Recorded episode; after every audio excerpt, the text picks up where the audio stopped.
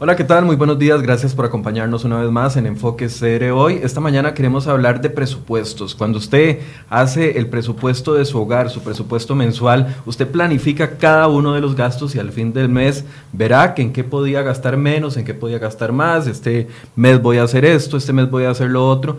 Pero hoy vamos a hablar de un presupuesto muy grande y es el presupuesto nacional. ¿Cuál es la calidad del presupuesto que estamos manejando en una época de crisis tan grande como la que está viviendo el país?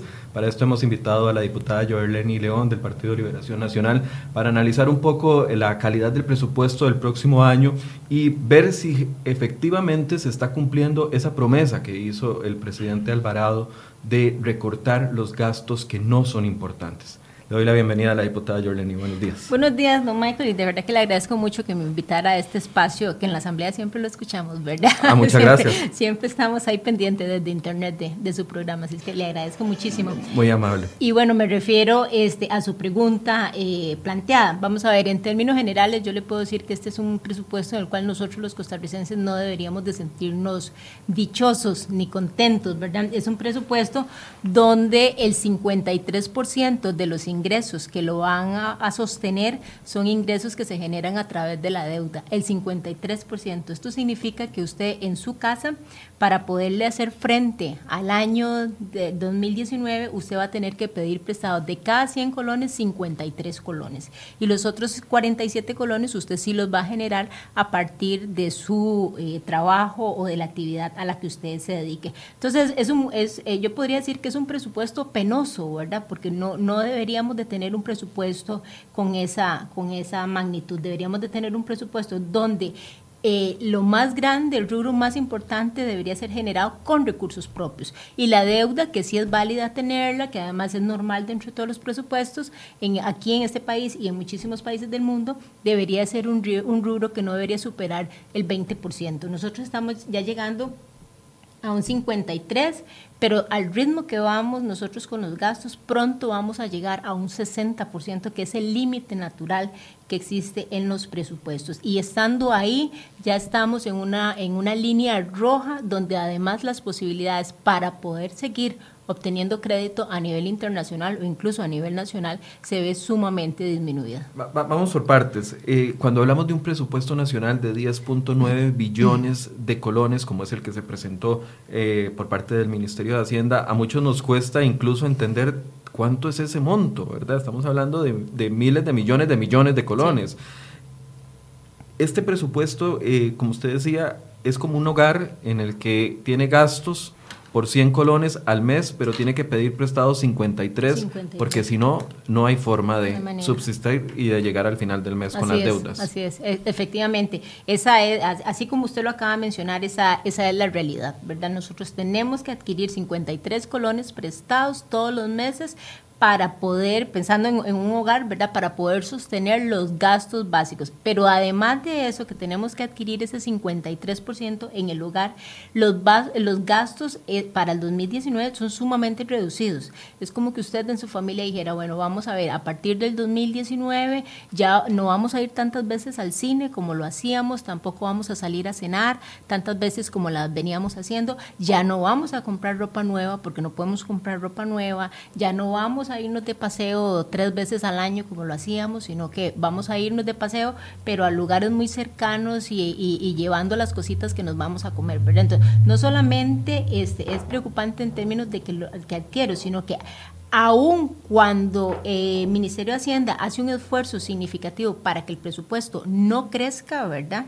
Y, en esto yo sí tengo que reconocer que hay un esfuerzo por parte de Hacienda para hacer que el presupuesto no crezca, eh, aún así la deuda que representa ese presupuesto es de un 53%. Ahora, usted hace una comparación ahí, una familia que está en una crisis en la que está pidiendo tanto prestado, uno pensaría, bueno, se elimina del todo el cine, se elimina del todo eh, no sé, un tipo de carne y comemos otro tipo de carne, eh, se elimina, de, trato de ahorrar en electricidad sí. y todo. Sin embargo, esta casa, que es Costa Rica, pareciera que estamos en una crisis y seguimos gastando como si el dinero viniera de, viniera de a gratis, como que, es, como que nunca tuviéramos que pagar esos 53 colones de cada 100 que tenemos que pedir prestado cada mes. Sí, y, y eso se debe efectivamente porque nosotros tenemos un presupuesto muy inflexible. ¿Y inflexible en qué sentido? Nuestro presupuesto casi que tiene nombres y apellidos, ¿verdad?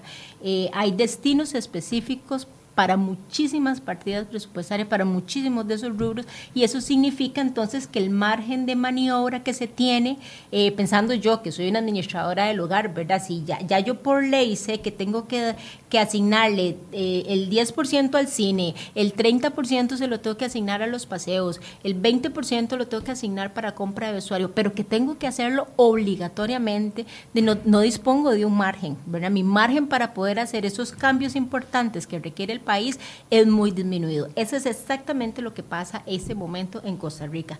Tenemos un presupuesto donde eh, existan o no existan los recursos, hay que eh, generarlos y hay que asignarlos. Estoy hablando, por ejemplo, de educación, un 8% en la educación. Eso es un montón de plata o el 8% del PIB, hay que multiplicar eso por 350 mil millones de colones, ¿verdad? Eso representa el 8%.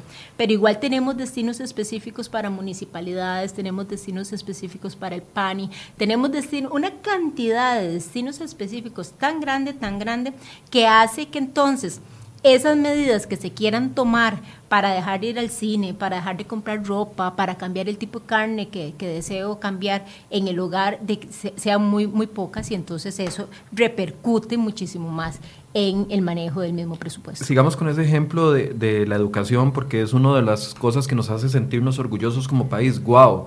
Tenemos el 8% por ley destinado, el, el, 8% de todo lo que recibimos y de, de, de lo que pedimos eh, lo tenemos destinado para la educación. Sin embargo, uno pensaría, con un índice de, de cada vez menos eh, eh, natalidad infantil, donde hay menos niños cada año llegando a las escuelas, entonces con ese 8% las deberíamos de tener en escuelas muchísimo mejores que las escuelas, que las mejores escuelas privadas de este país. Pero pasa todo lo contrario. Le hablaba de las escuelas de Limón, por ejemplo, donde, donde la situación es precaria. Entonces, ¿para qué nos sirve tener un 8% cuando por otro lado eso no se ve reflejado en una educación de calidad? Ni siquiera tocar la huelga en este momento, ¿verdad? bueno, yo, yo en educación quiero decirle que es, yo que vengo de una región, ¿verdad? Tengo un sentimiento muy encontrado con el tema de educación. Eh, eh, por supuesto que reconozco la, la educación como el, el, el elemento por excelencia de movilización social. Yo soy un caso de esos de, de movilización social a, través de la educación, entonces por supuesto que siempre estoy en la mayor disposición de que a este país hay que invertirle. El tema es cómo invertimos. Yo le contaba hace un rato, Michael, que eh, solamente en Limón tenemos 208 centros educativos, escuelas y colegios que tienen órdenes sanitarias y algunas de esas órdenes sanitarias tienen más de 10 años de estar abiertas, ¿verdad? Eh, yo visité un colegio en Duacarí hace, no sé, tres meses, cuatro meses, donde los muchachos van a hacer uso de los servicios sanitarios donde los vecinos porque los servicios sanitarios que tienen las dos baterías de servicios sanitarios están completamente colapsadas. Pero además está colapsado todo el colegio en general, ¿verdad? Entonces uno dice, ¿cómo invertimos un 8% de la educación en este país? Que repito, eso es un montón de plata cómo invertimos esa cantidad de dinero y no atendemos requerimientos tan importantes como es de infraestructura en las zonas rurales o el caso de las universidades, ¿verdad? Yo no tengo ningún problema con el FES, tampoco tengo ningún problema este, con la autonomía universitaria, pero claro que tengo un problema muy serio cuando la concentración de esos recursos que se le dan a las universidades se quedan en el área, eh, en, las sedes principales, ¿verdad? Se quedan en San Pedro, eh, y se quedan en Cartago, se quedan en Heredia y no existe esa disposición de querer distribuir un poco más, ni siquiera de manera equitativa, sino un poco más de abrir ese presupuesto hacia las regiones. Entonces nosotros tenemos regiones donde tenemos muy buenos muchachos, pero que se nos vienen para el Valle Central a estudiar y que difícilmente regresan otra vez a las zonas. Eso en perjuicio de la misma región. Y adicional a eso, siempre va a ser más caro para el Estado que esos muchachos se trasladen al Valle Central a estudiar estudiar que no que se queden en las regiones eh, estudiando, ¿verdad? Entonces, eh, es, es esa situación de la, de la forma en la que nosotros históricamente hemos venido distribuyendo el presupuesto. manteniéndonos ahí en educación, estaba sacando, tratando de sacar un cálculo, estamos hablando de casi, casi un billón, casi mil millones de millones de colones. Usted me habla de las escuelas de Limón, pero yo le puedo hablar de las escuelas de aquí de Pavas, a menos de dos kilómetros, que se están algunas cayendo a pedazos, y entonces uno no entiende cómo es posible que cada vez hay más dinero para educación, porque eso es una verdad, porque como le explicaba bien usted, el 8% está destinado exclusivamente para educación y cada vez nos hemos ido acercando más a ese 8% y irlo cumpliendo, pero no, no, hay, no hay traducción, no hay, no, hay, no hay un beneficio. Entonces, las escuelas de allá piden los niños los baños prestados, pero las escuelas de acá están en una misma situación, hasta interiores de hueco, sanitarios de hueco. Terrible, terrible. Entonces vea la contradicción de, de, de, cómo nosotros hemos venido manejando las finanzas de este país y, y, cómo eso se refleja en el presupuesto. Entonces tenemos un presupuesto, como decíamos hace un rato, ¿verdad? Donde tenemos que sacar 53, obtener 53 colones prestados, eh, donde además no tenemos, el margen es muy poco para poderle hacer cambios a ese presupuesto y demás, pero que además ese presupuesto históricamente no lo hemos reflejado en obras ni en procesos de transformación social importantes. Las carreteras de este país son un caos, ¿verdad? Y no solamente en el Valle Central, en todo este país son un caos. Los sistemas de salud son deficitarios. Eh, de la gente va a hacer fila a Levi's desde el día antes porque no, no tiene una cita. En educación no nos va bien a nivel de las pruebas internacionales, pese a que este país le invierte no solo ese 8%, sino que ha venido creciendo a lo interno de las mismas instituciones muchas ayudas para que los muchachos puedan quedarse en los centros educativos, pero aún así en las pruebas no nos va, no nos va bien, ¿verdad? Hay una resistencia además de parte de los educadores para ser evaluados, para medir si realmente tenemos los docentes competentes que este país requiere.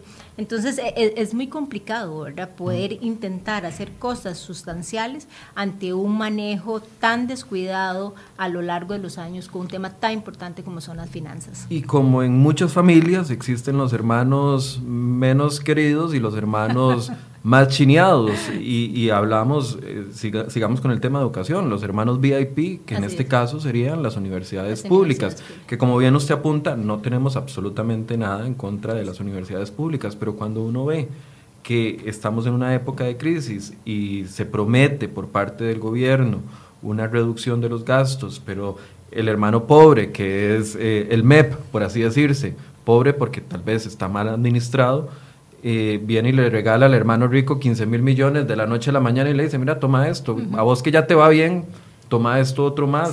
Entonces ahí es donde uno no entiende qué es lo que está pasando. Sí, sí, sí. Este, y yo, yo entonces quiero relacionar eso con lo que usted habla, con el presupuesto. Vamos a ver, en estos últimos días se ha estado hablando que a las universidades se les está recortando el presupuesto en 10 en mil millones de colones y que eso es una ofensa contra la educación y que eso es una ofensa contra el FES y la autonomía universitaria, ¿verdad? Yo quiero dejarle claro a las personas que nos están eh, siguiendo que, que eso es incorrecto, ¿verdad? Las universidades no se les está quitando lo que por ley le corresponde, lo que se está haciendo es poniéndoles un aumento en ese FES de un 1%, que es el aumento que además se les asignó a todas las instituciones del Estado, ¿verdad? No vemos por qué razón las universidades tienen que crecer más que las demás instituciones, cuando de por sí el, los ingresos que se le dan a las universidades son ingresos muy, muy grandes, ¿verdad? En este momento, las sedes centrales de las universidades uno podría considerar que son instituciones VIP, y yo no las consideraría a lo interno del mismo Ministerio de Educación, sino yo las consideraría con otras instituciones que para los costarricenses son muy, muy importantes, como es el Ministerio de Seguridad, ¿verdad?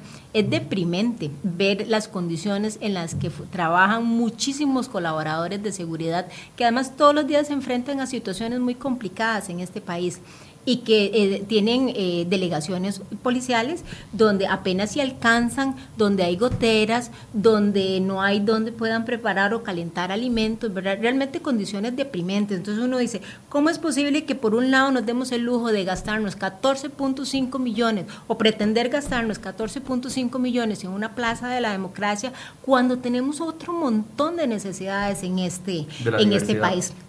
Perdón, de la diversidad, sí, de la diversidad cultural cuando, este, ¿por, qué te, ¿por qué tienen que suceder esas cosas? Y se dan justamente por esos famosos destinos específicos, ¿verdad? Que llega un momento en el que ya eh, probablemente estos jerarcas dicen, bueno, ¿y ahora en qué nos gastamos la plata, verdad? De, remocemos la, la plaza de la diversidad cultural de 8.5 millones y a eso le sumamos otra cosa más, o un piano de 200 y resto de millones como el que acaba de comprar la Universidad de, de Costa Rica, ¿verdad? Porque, porque justamente hay una mala práctica.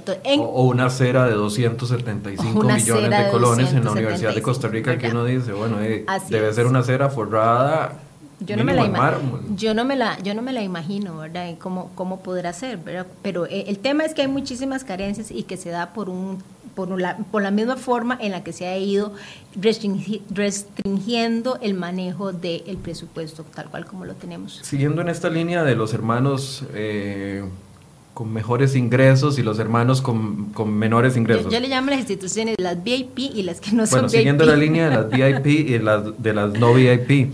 Eh, ha habido incluso intenciones de cerrar instituciones, pero esto pareciera que es casi imposible, porque mucha gente dice, y aquí lo veía en algunos de los comentarios que nos están poniendo desde ya, bueno, pero que se cierren instituciones, se cierren instituciones, pero tampoco esa es la solución. El asunto es gastar bien lo que tenemos y ahorrar para no pedir tanto prestado cada mes. Efectivamente, es, yo creo que esa es la primera cosa importante que todos los costarricenses tenemos que entender, es hacer un uso muchísimo más eficiente y un uso muchísimo más estratégico y objetivo de los recursos que nosotros en este momento disponemos. Si nosotros hiciéramos eso, no, yo creo que la discusión de si hay que cerrar o no instituciones sería una discusión completamente eh, secundaria, ¿verdad? En este, en este momento. El tema es que esa primera parte no la hacemos bien y entonces creemos que cerrando instituciones, ¿verdad? Este, vamos a solucionar el, la situación. Y yo no lo veo tanto de esa, de esa manera. Ahora, sí hay instituciones que deberíamos de cerrar, ¿verdad? En eso, o fusionar. O fusionar, y no por un tema de que estemos en crisis fiscal, sino porque tenemos duplicidad de funciones en instituciones que no tienen sentido, o instituciones que si hoy las cerraran a las 4 de la tarde, este, no pasa nada, ¿verdad?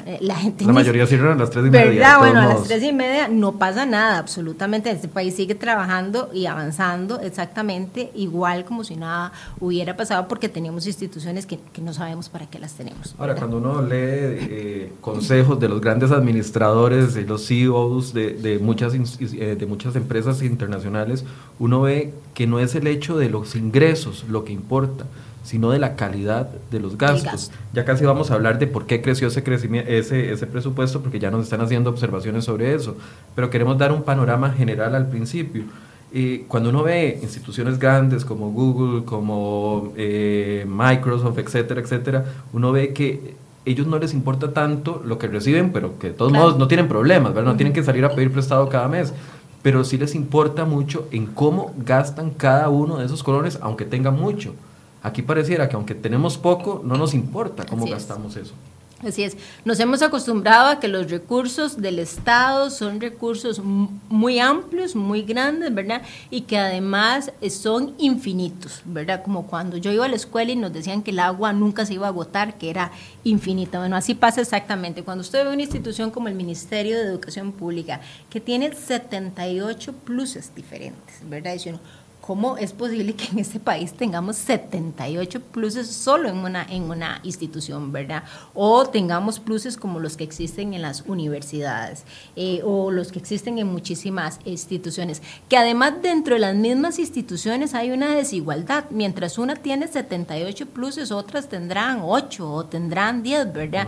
Entonces uno, pues, eh, desde un pensamiento muy básico, uno podría decir, bueno, todas deberían de tener el mismo número de pluses. O todas se merecen los 78 pluses o todas se merecen merecen ocho pluses o se merecen el intermedio, pero no debería ser que dentro de las mismas instituciones tengamos incluso esas diferencias tan abismales, ¿verdad? Entonces, eh, no solamente es, esa situación desigual entre las instituciones, sino que asumimos que aquellos recursos iban a ser infinitos y que entonces este, por estar en una posición pública, y hago mucho énfasis al tema de los salarios y de los pluses, porque los salarios y los pluses han sido el, la variable de mayor peso en el presupuesto en los últimos años. Este año 2019, que viene el presupuesto del 2019, es la primera vez que la deuda va a superar a los salarios.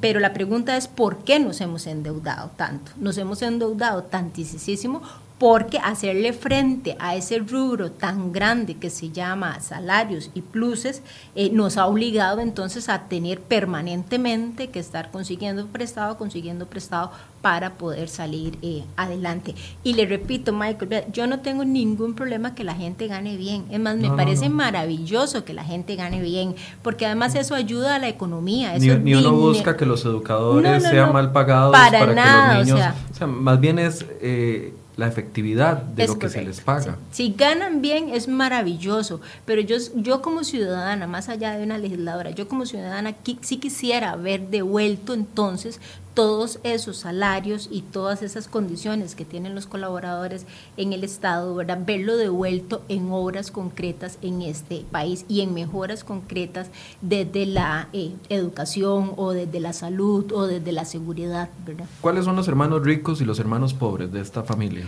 Vamos a ver, yo diría que los hermanos ricos son por supuesto que las universidades, ¿verdad? Son hermanos ricos y dentro de ellas hay diferencias. La Universidad de Costa Rica tiene más del 53% del presupuesto del FES, mientras que el tecnológico me, parece que alcanza como a un 11 que tampoco debería de ser, ahí debería haber más equidad en esa, en esa distribución, pero digamos que son parte de esos hermanos ricos. Este, el Ministerio de Comercio Exterior, COMEX, me parece que es un ministerio que tiene recursos suficientes. Este, Procomer es una agencia que hace un extraordinario trabajo y me parece que debería todas las instituciones prestar atención a lo que pasa ahí, porque es una institución que se mueve y se desempeña en otro nivel. Se maneja más ejecutivo. Es muchísimo más ejecutivo y yo creo que lo que funciona ahí debería de funcionar en cualquier otra institución de, del Estado. Tenemos las superintendencias, donde los salarios no se comparan con los salarios que gana, por ejemplo, alguien en el Ministerio de Economía. Correcto, así es, tenemos esa, es, y son varias cuando deberíamos de tener una sola superintendencia y que de ahí hayan gerencias para cada una de las diferentes áreas. Creo que por ahí hay que ir caminando en este, en este país. El Ministerio de Relaciones Interiores, la Cancillería, ¿verdad? Maneja un presupuesto, me parece a mí, muy grande, muy grande eh, para el trabajo que, que, realiza, ¿verdad? Pero, y, que además este, creo que ahí hay recursos eh, puestos adicionales a los que realmente podría estar ocupando. Entonces, tenemos instituciones donde, donde los recursos, desde la misma infraestructura, usted entra y usted siente que está entrando a otra, a otro nivel de, institución. Usted mencionaba dentro de estos al PANI. ¿Por qué menciona al PANI? Vamos a ver, en el PANI el tema no es tanto infraestructura, sino que el PANI recientemente eh, empieza a recibir muchísimos recursos a través de, eh, de, la, de, una modificación en la ley que se hace que la, entonces le da un destino específico obligatorio. El tema del PANI es que el, el, PANI, a pesar de que tiene presencia en todo el país, ¿verdad? No estaba preparado para recibir esa cantidad de dinero y no ha mostrado tener la capacidad para poder manejar esa cantidad de dinero, ¿verdad? Entonces, en este momento ellos tienen superávit, el superávit del año pasado y probablemente el superávit que van a tener este año es sumamente grande y eso ha sido principalmente porque no tienen la capacidad para ejecutar. Entonces, en el 2019 hay una coletilla que se le pone al caso particular del PANI, que esperamos se apruebe, donde no se le quitan los recursos, pero sí se le dice que se le va a girar el 50% y hasta que ejecute ese 50%, 50% se le van a girar el otro 50%, porque le hacemos una entrega ¿verdad? De, de, del 100% de su presupuesto y lo cierto es que no lo puede eh, manejar. Entonces ese dinero podría tener un mayor uso desde la Tesorería Nacional o desde Hacienda porque podría ser dinero que se puede colocar y demás para ir generando recursos para atender otras necesidades. Entonces no se le, no se le quita, pero sí se le, se le pone una restricción de que para poder girar 50% usted tiene que haber ejecutado ese primer 50%. Ahora, eso, eso debería ser una norma en todas las instituciones del Estado, en vista de que algunas gastan muy bien, otras gastan muy mal. Así es, eso debería ser una norma, eh, efectivamente, ¿verdad? Pero en el caso particular yo creo que, que, sí había que hacerlo y yo aquí le aplaudo a mi compañera Silvia Hernández, que fue la que tuvo esa, este, esa propuesta, esa moción tan, tan pertinente, ¿verdad? Eh, es tanto el presupuesto del PANI tanto, tanto, tanto, ¿verdad? Que definitivamente ponerle una, un freno de este tipo era, era importante. En el caso particular, porque ellos realmente tienen un presupuesto que es muy grande. Ahora, ah, mencionábamos ahorita de que eh, seguimos, o usted decía que seguimos pidiendo prestado como si no ese dinero nunca lo tuviéramos que pagar. Pero este año, el 2019, nos va a cobrar una factura y el 2018 ya nos cobró una factura importante con este hueco que dejó la administración Solid de más de 900 mil millones. Y en el próximo año también hay un crecimiento en el monto de la deuda que casi que se duplica. Pasamos de pagar, aquí tengo el dato, pasamos de pagar 3 billones eh, a pagar 4.55 billones solo en, en, el crecimiento de la deuda y cancelaciones que tenemos que hacer. Entonces, ya no podemos seguir gastando así. Pero, y, vamos a ver, voy a volverme a ir al ejemplo de la familia. O sea, no solamente pedimos prestado, sino que además hay que pagar, ¿verdad? Pero piensa entonces que usted es el jefe de hogar y de repente se fue a jugar fútbol y se, y se fracturó, ¿verdad? Entonces, que sí puede movilizarse y demás y seguir haciendo algunos trabajos, pero ya no lo puede hacer con la misma holgura que lo hacía cuando estaba perfectamente con su condición física, ¿verdad? Entonces, nosotros ahorita, además de que tenemos que pagar una cantidad de dinero que, que, debemos, eh, tenemos una economía completamente de capa caída, ¿verdad? Los ingresos que ha captado Hacienda en las últimas semanas por conceptos de impuesto han sido los más bajos en los últimos ocho años, ahora que es cuando más ingresos ocupamos como país, resulta que la economía no los está generando. El sector privado no está generando esos ingresos, no estamos importando vehículos, no estamos desarrollando, no, no se están estableciendo nuevas empresas, las empresas que están, algunas están cerrando, otras no logran levantar sus volúmenes de de ventas y eso hace entonces que los ingresos como tal disminuyan. Entonces, no solamente estamos hasta el cuello, sino que además nuestras posibilidades de poder pagar esas deudas eh, son cada vez menores. Y eso entonces, esto es como un círculo, eh, eh, una bola de nieve, porque eh, nos pone entonces en una situación de desventaja ante aquellas entidades que eventualmente podrían estar dispuestas a prestarnos recursos, pero que dicen, no, no, eh, aquí hay una situación que, que primero tiene que arreglarse a lo interno del país para que yo, este banco o para que yo, eh, bolsa de valores o para que yo, inversionista, esté dispuesto a prestarle a este país. Entonces, sumo tres cosas. Eh, una deuda que hay que adquirirla porque si no, no tenemos cómo hacerle frente a esos gastos. Que ahí sí le agrego que sí es un círculo vicioso, porque gastamos para pedir prestado y pedimos prestado para gastar. Y, para gastar y para medio pagar lo que hemos venido... este Como decir que vamos pagando los mínimos de la tarjeta de crédito, pero la, tarjeta va creciendo cada vez más. los intereses de la tarjeta siguen creciendo, las comisiones de la tarjeta siguen creciendo, pero usted apenas va pagando ahí lo que le permite ir, ir movilizándose. Entonces es muy, muy complicado para este país y ahí toma muchísima relevancia el proyecto 20.580. Porque Perdón, es que le interrumpí. Usted me decía que eran tres cosas y uno era este, el crecimiento de la deuda. Vamos a ver, entonces tenemos una deuda que crece, ¿verdad? Volviendo otra vez, eh, una deuda que crece, unos gastos que crecen de manera exponencial porque así está establecido en todas, eh, todos los pluses que existen a nivel público, ¿verdad? Por lo menos hasta que el 20.580 no quede aprobado, eso va a seguir siendo de esa manera. Entonces, y cuando le digo exponencialmente es que todos los meses crecen, ¿verdad? todos los meses esos salarios están creciendo, todos los años van a estar creciendo y crecen muchísimo más rápido de lo que puede crecer la, la, economía como tal.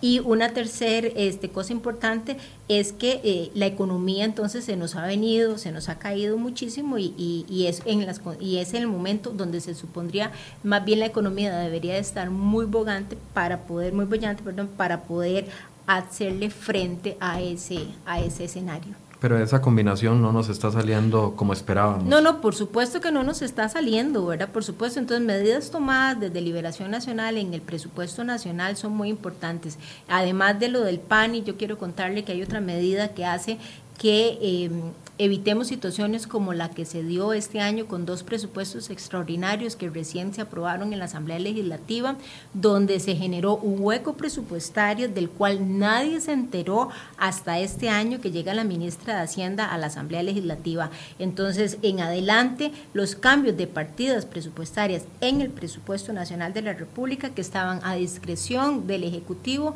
en adelante tienen que ser aprobados desde la Asamblea Legislativa.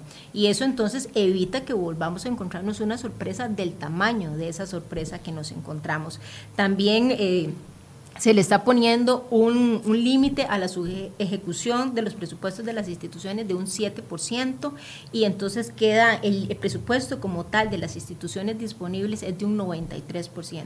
Esto va a hacer que las instituciones entonces se vean obligadas, ¿verdad?, a tener que ejecutar más todo el presupuesto que tienen disponible y con esto ayudar a no tener subejecuciones como lo hemos eh, venido Expliquemos esto con un ejemplo, porque me parece que es una medida que, ayudaría muchísimo en, en el panorama en el que estamos. Vamos a ver, digamos que este, yo le, le, le doy 100 colones a usted, ¿verdad? Le digo, bueno, pero esos 100 colones son suyos, pero esos 100 colones usted solo puede gastar 93 siete usted no los puede gastar, ¿verdad? Tengo que ahorrarlos. Tiene que tenerlos ahí, tiene que eh, tenerlos ahí de colchón. Usted puede moverse en, en, 93 colones, pero no puede moverse más de los 93 colones.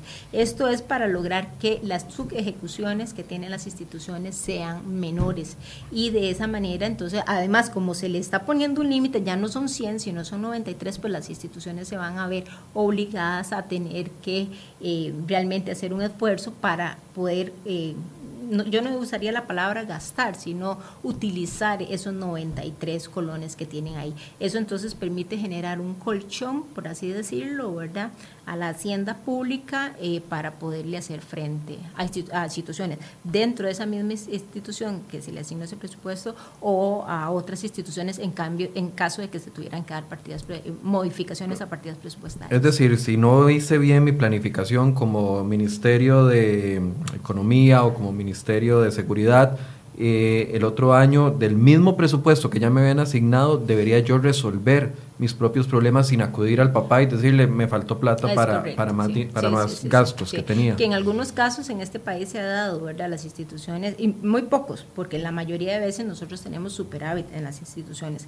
Entonces, eh, eh, de repente la institución utilizó todos sus recursos y, sale a, a, pedirle más a ese papá, ¿verdad? Para que le dé. Pero le repito, esos son muy pocos de los casos porque nuestro denominador común es que las instituciones no logran ejecutar la cantidad de presupuestos que tienen disponibles. Y eso pasa no solamente en las instituciones que están cobijadas por el Ministerio de Hacienda, sino también eh, con todas las instituciones autónomas en este, en este país, ¿verdad? Tienen superávit sumamente altos y eso se debe un poco a la capacidad institucional para poder prever condiciones, eh, principalmente a nivel de preinversión de los diferentes proyectos, ¿verdad? Esperamos a ejecutar eh, y le voy a hablar un caso, por ejemplo, Ruta 32, que es un proyecto del cual desde hace seis años estaba aprobado y que en este momento, seis años después, estamos resolviendo etapas que debieron haber sido resueltas desde que el proyecto se aprobó o incluso antes, ¿verdad?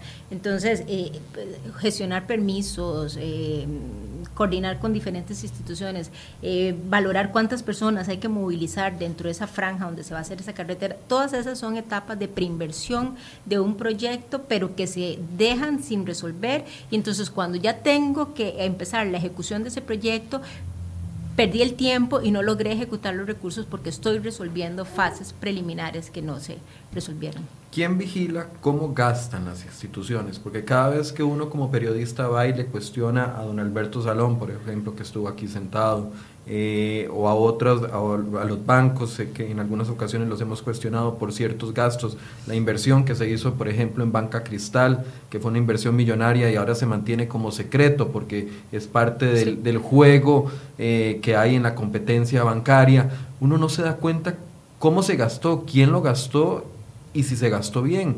Y uno pensaría, bueno, lo hace la Contraloría General de la República, porque esa es la primera, la primera respuesta que le recetan a uno los funcionarios Y, se la quieren como mostrar en la cara, ¿verdad? De eso lo aprobó la Contraloría, eso lo aprobó la Contraloría, eso pasó los controles de Contraloría.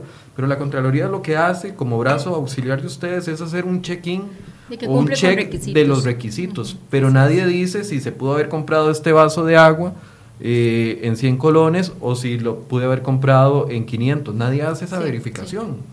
vamos a ver, Michael, a mí me parece que la primer persona que debería de estar muy pendiente de su presupuesto, no solamente si lo empleó, sino en cómo lo empleó, es el jerarca de cada institución.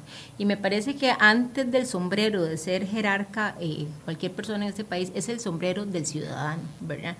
Y entonces hacer un uso muy eficiente de esos recursos, porque al final de una u otra forma, el, manejo eficiente del presupuesto es, es, un manejo que a él como jerarca y como ciudadano le interesa. Me parece que esa es la primera línea de acción que debería estar toda la semana reuniéndose con su departamento de planificación y reuniéndose con su departamento presupuestario y de proveeduría, viendo a ver cómo avanza ese presupuesto. Eso en primer lugar. Obviamente Hacienda tiene un papel importante aquí en términos de que este, se estén llevando a cabo los movimientos presupuestarios tal cual como se habían eh, realizado. Pero yo creo que aquí el tema más que evaluar quién o plantear quién es el que eh, evalúa si se efectúan o no, es qué es lo que estamos evaluando dentro de los presupuestos, ¿verdad?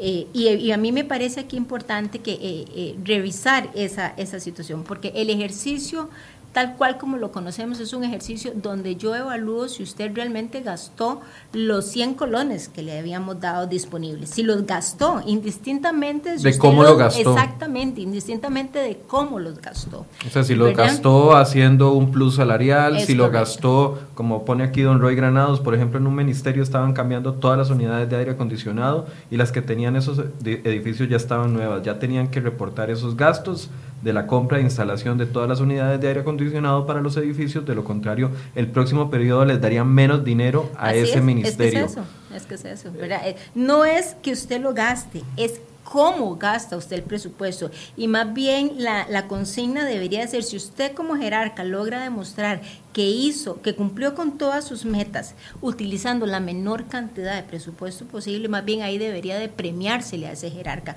porque entonces se está haciendo una ejecución a partir de resultados, no a partir de la ejecución del presupuesto como tal, ¿verdad? Pero en este país nosotros la evaluación la hemos visto más en esos términos, de que lo hice. Hice 100 eh, talleres, eh, contraté 200 eh, auxiliares, por ejemplo, ¿verdad? en términos presupuestarios, cumplí con mi meta, ejecuté el 95, el 100%. Claro, pero eso, no me hace un buen, un buen administrador. Eso no me hace porque yo puedo haber contratado 100 sesiones de capacitación, pero ¿para qué? ¿Qué pasó con esas 100 sesiones de capacitación? ¿para, qué, ¿para, quiero los aires acondicionados nuevos del edificio si ya tenían aires buenos? Don Fernando Cruz llegó a la comisión eh, de hacendarios en presidente del Poder Judicial. Del Poder Judicial para este, una partida presupuestaria que ellos estaban llevando ahí. Él llegó a defender el presupuesto, querían cambiar la flotilla de vehículos del 2016 Estamos hablando de una flotilla de vehículos que tiene dos años, ¿verdad? Dos años. Incluso yo misma me decía cuando lo estaba escuchando en, el audio, bueno, pero es que yo que, que, me compro mi carro, ¿verdad? Eh, yo, yo, cambio mi carro como cada ocho años, ¿verdad? Sí, sí. Y que lo uso solo yo, ¿verdad? Que no es un carro que lo anda todo mundo. mi carro yo lo cambio cada ocho años porque difícilmente tengo otras posibilidades de cambiarlo antes, ¿verdad? Entonces, él llega a defender una partida presupuestaria para cambiar vehículos en, eh, en la institución que él representa del 2016, ¿verdad? Entonces, en términos presupuestarios, si eso se le hubiera aprobado, ¿verdad? Él ejecuta esa compra, la institución ejecuta esa compra y, dice, eh, ejecuté la partida presupuestaria. Y por eso soy muy bueno gastando. soy muy bueno, ¿verdad? Pero tendría sentido el, comprar vehículos nuevos dos años después, además en una, en una situación económica como la que nosotros tenemos en ese momento. Ahora, ¿qué se puede hacer Además, usted, bueno, yo le menciono la Contraloría, usted me dice que debería ser el mismo Ministerio de Hacienda, pero debería ser un departamento eh, muy, muy robusto que pueda decir, bueno, vamos a analizar cómo gastó el PANI este año, le sobraron eh, de los 100 colones que le dimos le sobraron 50. Bueno, ¿qué pasó? ¿Cómo lo gastó? ¿Y cómo gastó los otros 50? Porque si no, no tiene sentido seguir alimentando. Es como echarle agua a un canasto. Es correcto. A un canasto.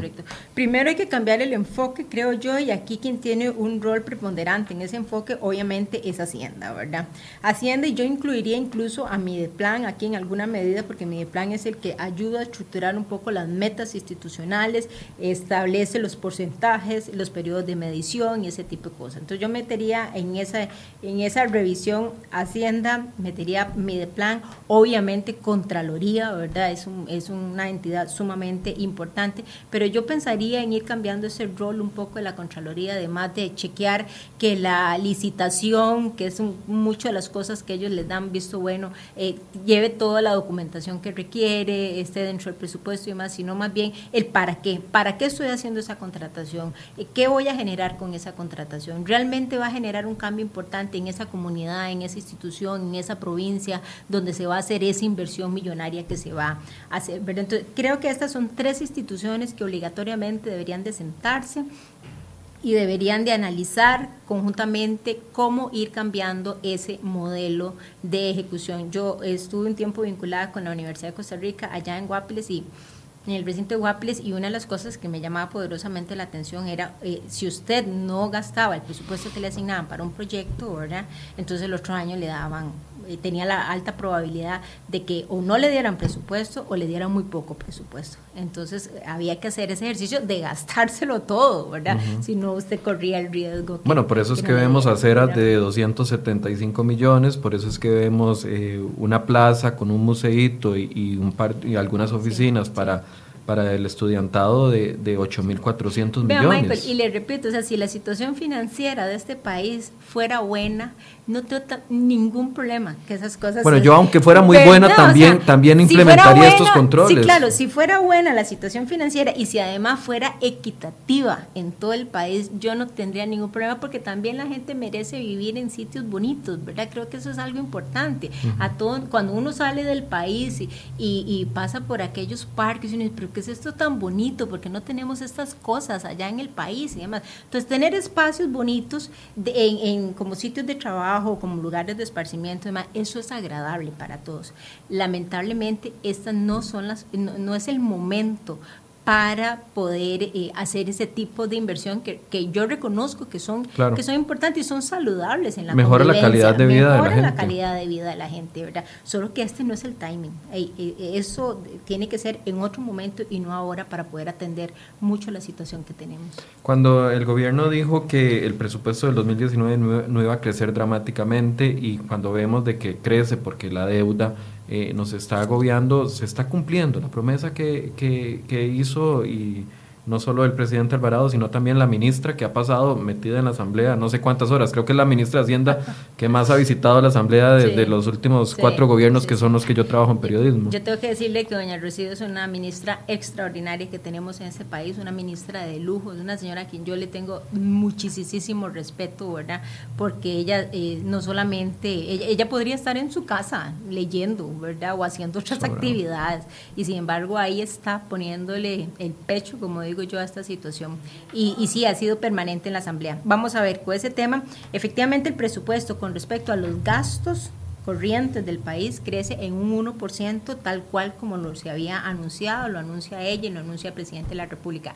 Crece en un 17% por el pago de la deuda, pero ahí no hay margen, ¿verdad? O sea, o paga o paga. Tenía que crecer porque tenía que crecer. Sí, ahí no hay ningún margen, definitivamente, porque de lo contrario, no pagar nos pone también en una situación muy complicada, ¿verdad? Entonces, este, sí rescato que ese 1% que el gobierno había anunciado, efectivamente, así es. El único que se estaba saliendo era el FES, pero que con la modificación presupuestaria que se le está haciendo eh, logra nuevamente quedar igual como todas las instituciones con el 1% de crecimiento. ¿Cuánto estaba solicitando anteriormente? Ellos, eh, eh, se iba a hacer una modificación para darles 15 mil millones de colones, que eso más o menos representaba un 3%. Entonces se le quita el 2% y quedan solamente con un 1%. Repito, yo no tenía claro por qué las universidades tenían que crecer con un 3% cuando el resto de las instituciones públicas estaban creciendo solamente en un 1%. Ahora, a nivel, a nivel de, de todo la evaluación del, del, Estado, ¿existe una norma de cómo evaluar eh, los resultados de cada una de las instituciones? Eh, no solo en, ejecución de presupuestos, sino en efectividad y en necesidad de, las, de las instituciones, porque tenemos la refinadora costarricense de petróleo, Recope, que no refina petróleo. Entonces uno pensaría, bueno, si no refina petróleo, es una agencia de compra de combustibles internacional. Lo hacemos con, con una oficinita dentro de otro ministerio y listo Eh, pero, pero, ¿cómo poder ir llegando a ese proceso de ir analizando qué es lo que verdaderamente necesitamos? No para dejar sin trabajo a gente, sino para poder hacernos más efectivos. Vamos a ver, a mí me parece que aquí en Mideplan tiene un rol importantísimo porque Mideplan es quien le sigue la pauta, quien está a cargo de la ejecución de los planes de gobierno de cada administración. Cada administración llega y se establece un conjunto, perdón, un conjunto de metas que se supone debe de cumplirlas a lo largo de esos cuatro, de esos cuatro años. Eh, y, y, antes de seguir, voy a decir que ya Costa Rica debería superar la etapa de las muertes administrativas de cada cuatro años. Nosotros deberíamos ya de tener planificaciones a 20 años o a 30 años plazo, ¿verdad? Y de esa manera rompemos ese esquema de que cada nuevo presidente que llega o presidenta que llega a la República eh, desiste de lo que hay porque no le gusta y empieza a plantear cosas nuevas nos sale carísimo. Que nos sale hiper caro, es correcto. Le pongo un ejemplo, el ejemplo del, del, tren eléctrico, del proyecto del tren eléctrico. Ya con doña Laura había un proyecto que venía avanzado de la administración Arias, viene don Luis Guillermo, establece otro proyecto y dentro de la misma administración de don Luis Guillermo se establece otro proyecto.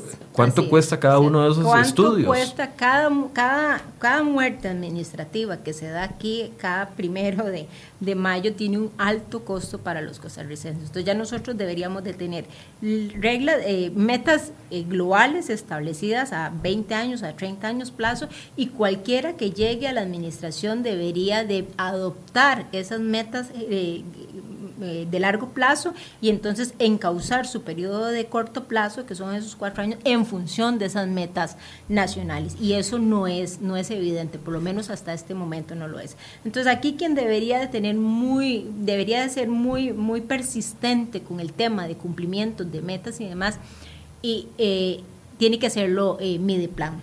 Pero nuevamente, no es solamente que la meta como tal se haya cumplido, sino que realmente se hayan dado cambios sustanciales. Y yo quiero traer aquí el tema de pobreza, el último informe sobre pobreza, ¿verdad? ¿Cómo es posible que en la administración anterior se decide y hacer crecer el presupuesto en inversión social en un 6%, que eso está bien, no tengo ningún problema con que inversión social crezca, ¿verdad? Eh, se toman recursos de otras instituciones para apoyar el programa estrella de la administración que se llama Puentes para el Desarrollo, ¿verdad? Y que cuatro años después la pobreza crece. ¿Verdad? cuando, cuando no debería de ser eso. Todos esperábamos que la pobreza, después de, de, una ejecución de cuatro años de un programa estrella, ¿verdad? lo mínimo que debió hacer es mantenerse pero nunca crecer, ¿verdad?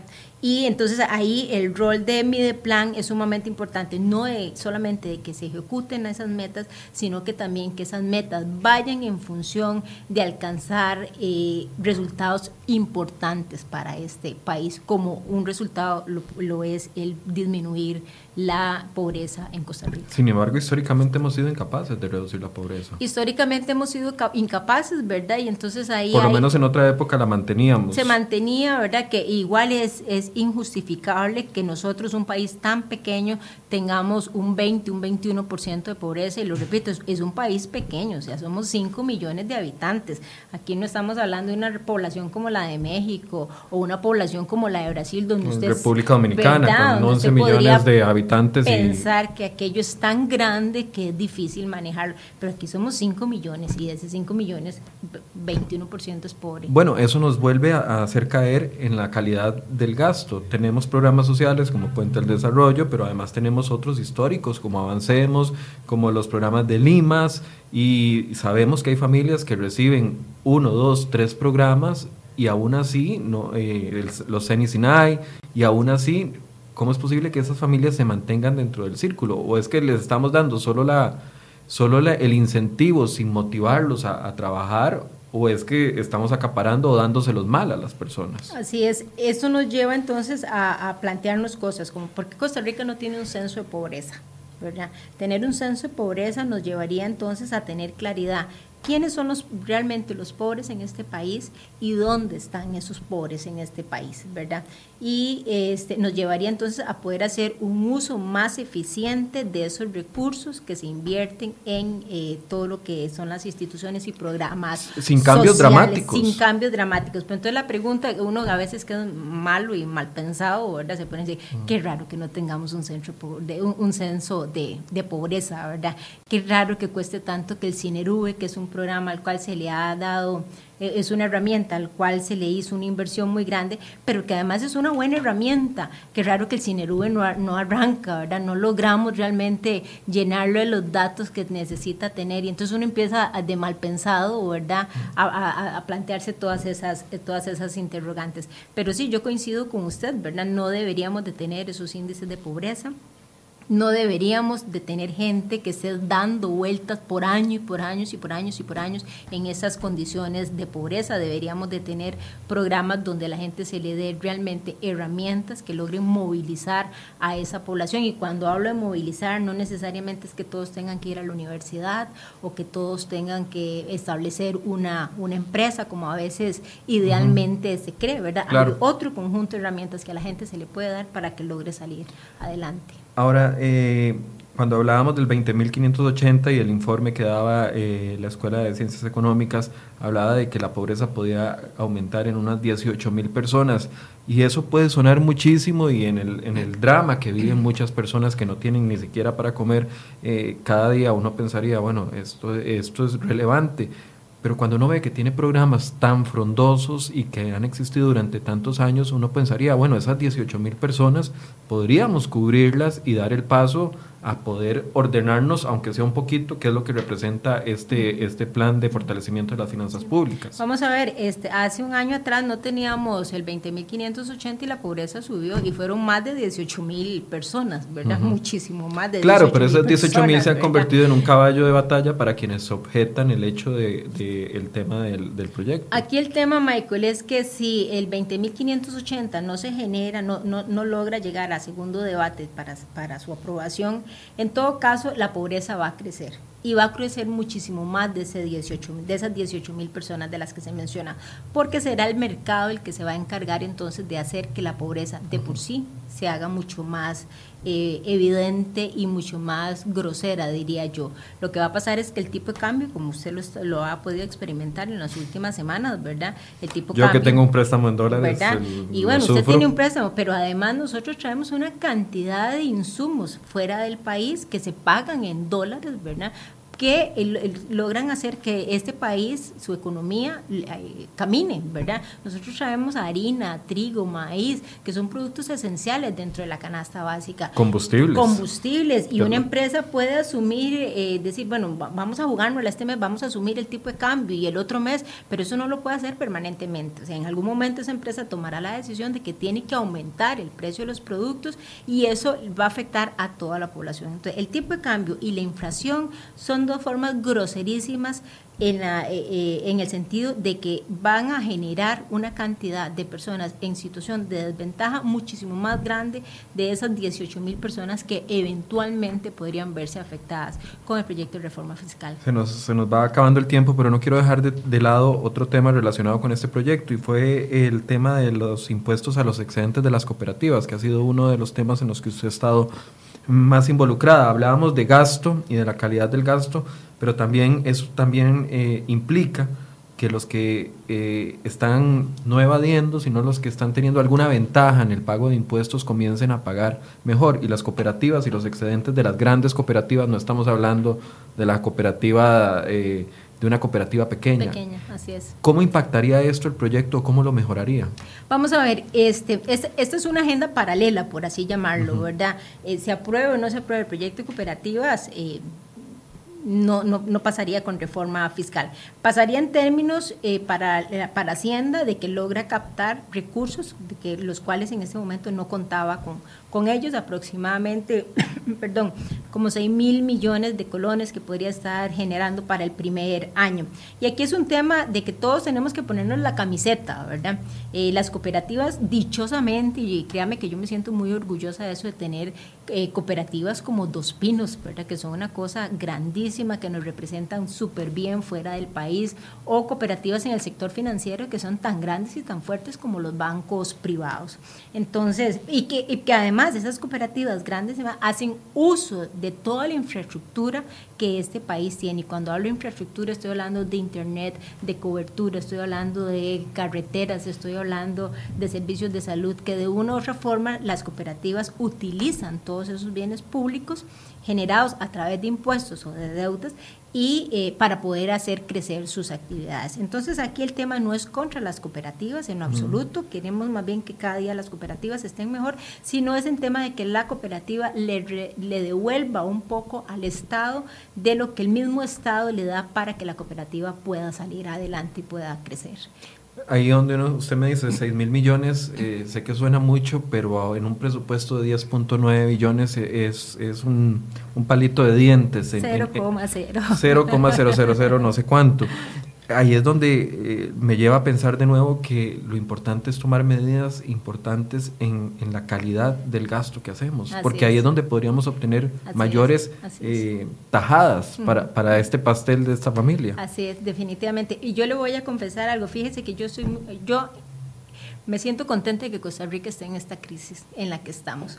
Porque esta crisis... Le van, le van a salir caras esas palabras. Pero le voy a decir por qué. Le voy a decir por qué. Porque esta crisis nos ha puesto a todos los costarricenses a todos los costarricenses a pensar en la forma como nosotros hemos venido administrando este país. Y yo creo que esa era una discusión que nos hacía falta desde hace, desde hace muchísimo rato y no habíamos llegado por ella. Y entonces nos pone a situaciones como esas, ¿verdad? Como hemos tenido todo un movimiento cooperativista al cual nunca le habíamos eh, pedido que nos colaborara con, con, parte de, de sus ingresos que, que genera, ¿verdad? Este, de repente empezamos a ponerle atención al tema del FES, ¿verdad? Que, para, que era como de manera eh, muy natural, o empezamos a ponerle atención a esa eh, inequidad que hay entre las instituciones, las que son VIP, las que no son VIP. Entonces, digamos, la crisis a mí me, me, me me ha gustado que el país llegue a esta situación a chocar contra pared porque de esa ese choque es el que nos ha obligado a nosotros a prestar atención a un montón de temas que los costarricenses por muchísimos años no le hemos venido poniendo atención. A parar la fiesta. A parar la fiesta. Fíjense que yo visito, bueno, yo, yo soy de Limón y todas las semanas yo me regreso y, y me da tanto gusto cuando yo me encuentro gente eh, allá en las comunidades que me dice, doña Yoleni, este, qué barbaridad hasta donde hemos llegado, ¿verdad? Esto no, no debimos haber permitido. Y que alguien que está en una comunidad como Palmitas 2, que eso queda largo, ¿verdad? Que hay que buscarlo en el mapa para saber que, que existe Palmitas 2 o, o Palmitas este, le diga a uno esas cosas, viene que para mí tienen un gran valor, porque yo, mira qué interesante, cómo de repente todos estamos en sintonía, reconociendo que hemos hecho muchas cosas muy buenas en este país, pero que también hemos hecho cosas que definitivamente tienen que corregirse ya, de lo contrario vamos a caer en un abismo. Para concluir, doña Yorleni, desde la oposición para el presupuesto de 2020, que lo empezarán a revisar hasta el próximo año, ¿implementarán algunas de estas ideas eh, de solicitud de mayor eh, calidad del gasto. Habrá, están planeando, no sé, un proyecto de ley o, o, alguna solicitud especial al Ministerio de Hacienda para, para mejorar la calidad del gasto. Vamos a ver, este, desde la fracción yo le puedo decir que nosotros estamos altamente esperanzados de que el Ejecutivo va a honrar sus palabras de presentar en marzo del próximo año un proyecto de empleo público y eso entonces en automático va a hacer que el presupuesto del 2020 venga sustancialmente mucho más reducido, ¿verdad?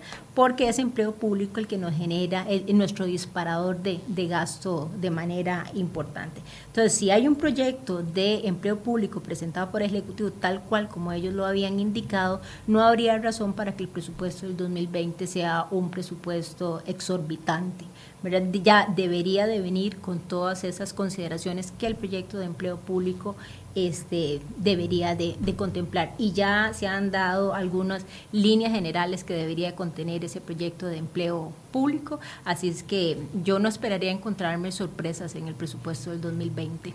Muchísimas gracias por este tiempo por habernos acompañado. No, encantada y gracias a usted por invitarme. Muy amable, muchísimas gracias. Y eh, para despedirnos los vamos a dejar con la cuarta entrega de los reportajes que ha preparado nuestro compañero Josué Alvarado sobre la crisis que ha vivido Nicaragua en los últimos seis meses. Ya cumple seis meses la crisis y eh, Josué nos ha dado un panorama general de lo que se está viviendo allá y las consecuencias que ha traído para nuestro país. Los invito a que lo vean en los próximos minutos. Muchas gracias por su compañía.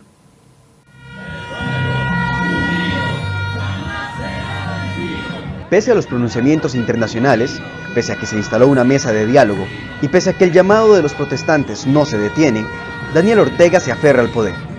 Así, mientras en las calles siguen muriendo más personas, Ortega suma más tiempo a su mandato, que ya llega a los 11 años. ¿Podrá Nicaragua salir pronto de esta crisis? ¿Cuánto durará su recuperación?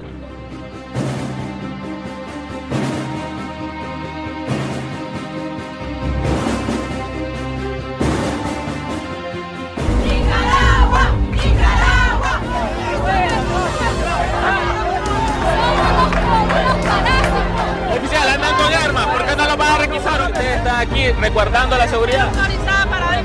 Pidieron lista de nuestros huertos y aquí se la tenemos. Moroni López García, Managua Uni. La pared de lo que es el cajero de Banpro totalmente destruida. Una una lluvia de piedra. Es una lluvia. No, mano. La policía. Oh, vamos, vamos, Quieren paralizar el país, fíjense, qué clase. En lugar de llamar a trabajar, llaman a no trabajar, a paralizar el país. La pobreza que vive en nuestro pueblo es extrema. Son 11 años de vivir en contubernio con este gobierno Dios lo va a quitar que se vaya de este país porque no queremos corrupción, ni pleito, ni muerte. Ya no queremos más, queremos una Nicaragua libre. ¡Mamá! ¡Mamá, perdóname! Salí a defender mi patria, te amo y te...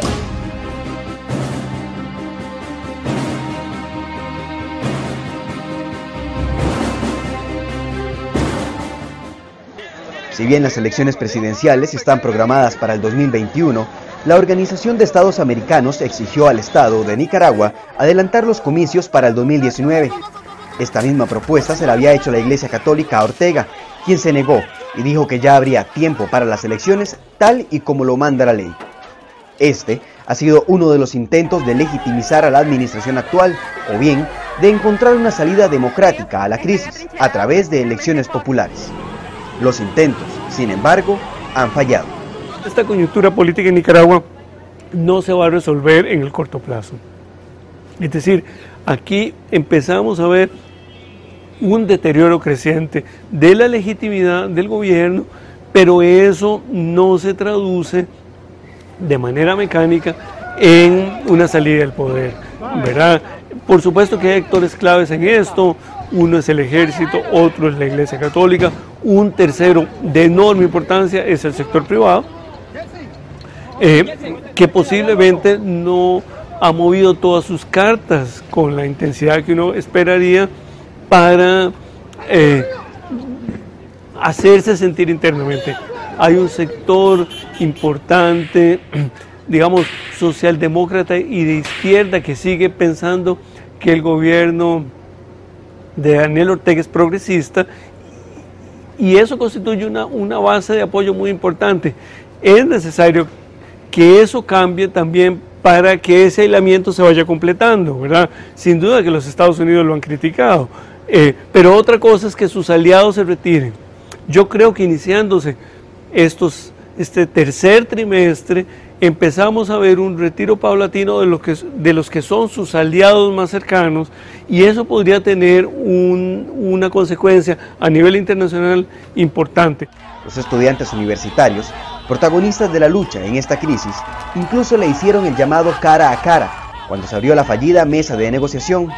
Esto le dijo el estudiante Lester Alemán Ortega en mayo anterior, un mes después de iniciadas las protestas. Ahora, usted sabe muy bien el dolor que hemos vivido en 28 días.